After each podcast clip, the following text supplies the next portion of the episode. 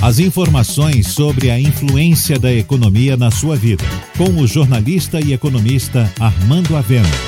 Falando de economia. A economia brasileira caiu 9,7% no segundo trimestre de 2020. E não poderia ser de outra maneira, com o país semi-paralisado pela pandemia. Mas o que interessa agora é o futuro. E o futuro está no consumo.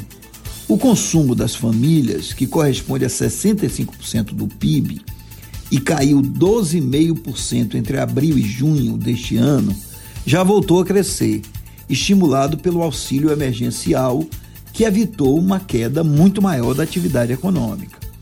E esse auxílio emergencial continua empurrando o consumo para cima no terceiro trimestre, como demonstram vários indicadores. Em agosto, a classe média também começou a sair da toca. E como não consumiu nada no trimestre anterior, está com dinheiro no bolso, pronta para voltar ao consumo.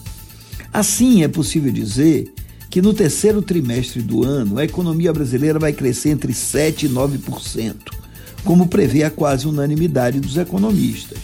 O crescimento vai ser alto, não só porque a comparação será com o baixo crescimento do trimestre anterior, mas também porque os empresários voltaram a abrir suas lojas, o governo continua injetando 50 bilhões por mês na economia e a classe média está adquirindo mais confiança para voltar às ruas. Mas atenção, se a previsão de crescimento alto no terceiro trimestre é quase unânime, o comportamento da economia no quarto trimestre em 2021 ainda guarda forte componente de certeza.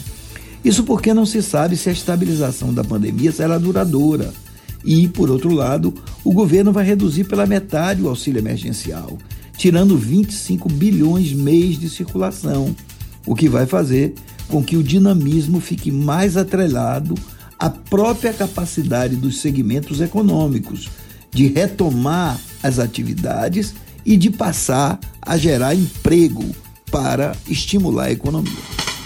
Você ouviu Falando de Economia com o jornalista e economista Armando Avena.